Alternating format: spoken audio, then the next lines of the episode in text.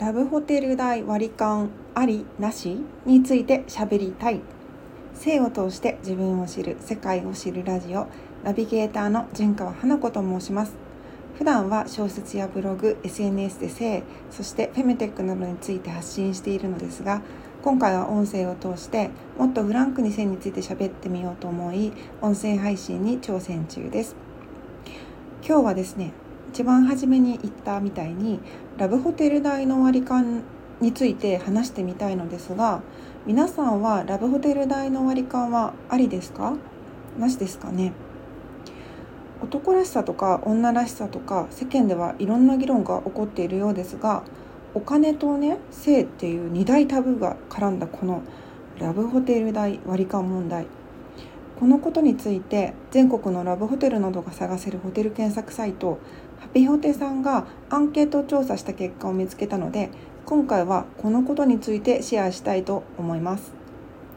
まずですね、えーと、20代男性の結果を見てみると割り勘をありありと考えているのは3割程度。でえ7割近くの男性は割り勘はなしだっていうふうに捉えているようですね。でえーと、30代40代と年齢が上がってくると半数以上の男性が割り勘はありという結果になっていきます。でなんかあの年齢が上がるにつれて、うんまあ、今のところ、まあ、収入がね上がっていくっていう、まあ、イメージが私の中であるんですけど年収がまだ少ない20代の方たちの方が30代40代の男性に比べて割り勘をなしというふうに考えている結果が面白いですよね。うん、あとなんか皆さんね若い人の方がそういった男らしさとか女らしさとかっていうものに対してもう少しニュートラルな考え方なのかなっていうふうに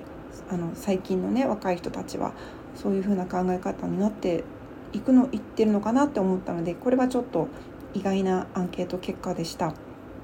ではですね割り勘は OK あり派の意見を見ていきます。まず20代男性の方の意見としてえー、っとね彼女と行くので変に格好をつける必要もないですしお互い性欲がたまったらホテルに行くスタンスなのでどちらか片方が行為をしたいだけの状態ではないからです。お互い満足できるなら割り勘もありだと思いますし彼女も了承してくれています。っていうご意見が書いてありました。まあ、あのコミュニケーションが大大切ですから本当にお互いが了承しているっていうところがいいですよね。ではね、えーと、次30代男性の割り勘あり派のご意見単純に2人で利用しているのだから2人で払って何の問題もないと思う男性だけ女性だけに払わせるとなるとその払った人物だけが泊まりたくて泊まりたくて泊まったという印象にもなる気がするけれど割り勘の方がちゃんと合意の上という感じもする。うん。なるほど。いいポイントついてますよね。まあでもちゃんと合意の上って言ってるんですまあ、そもそもラブホに行った時点でごあの合意であってくれとも思います思いました。はい、次40代男性割り勘あり派のご意見。え全額自分が出すとなるとお金目的で付き合っているのではないかと疑ってしまうので少しは払う意見意思を示してくれると嬉しいです。愛し合っていれば半額ずつでもいいのではないかと思います。彼女も嫌な顔をすることなく払ってくれます。ということでした、まあ、彼女も嫌な顔をすることなく払ってくれますっていうのがいいですよね。うん、お金目当てで付き合っているかどうか疑うな。うんなるほどな。うん。はい。続いて割り勘なし派の男性のご意見を見てみきましょう。割り勘はちょっと嫌だなっていうあの男性のご意見ですね。はい。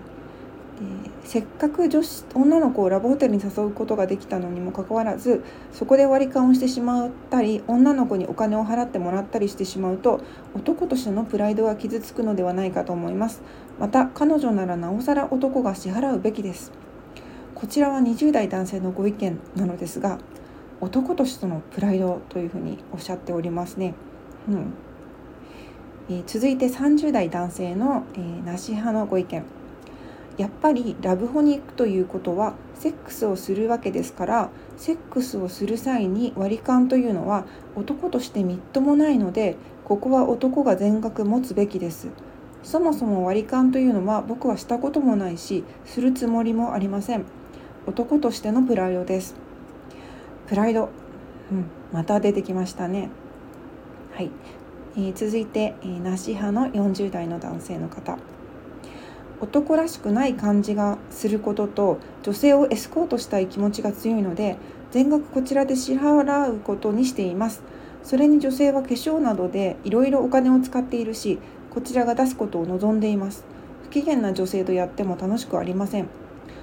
はあうん。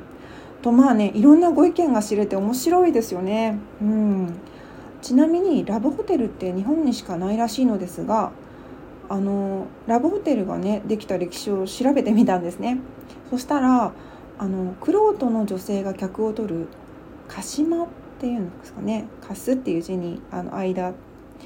という書いて漢字で書いてありますがというものが江戸時代からあったそうで一般のカップルも利用したのは昭和初期の遠宿というのが始まりらしいです。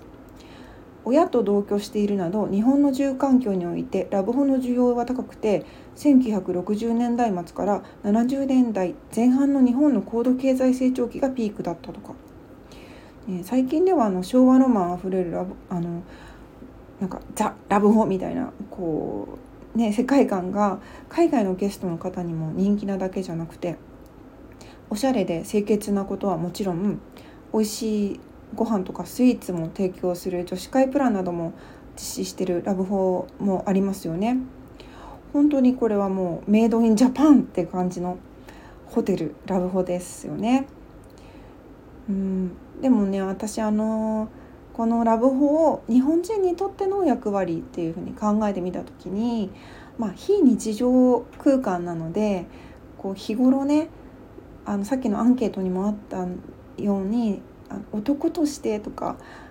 こうすべきとかああすべきみたいな鎧っていうのかなスーツ着たりみんな頑張ってますよね。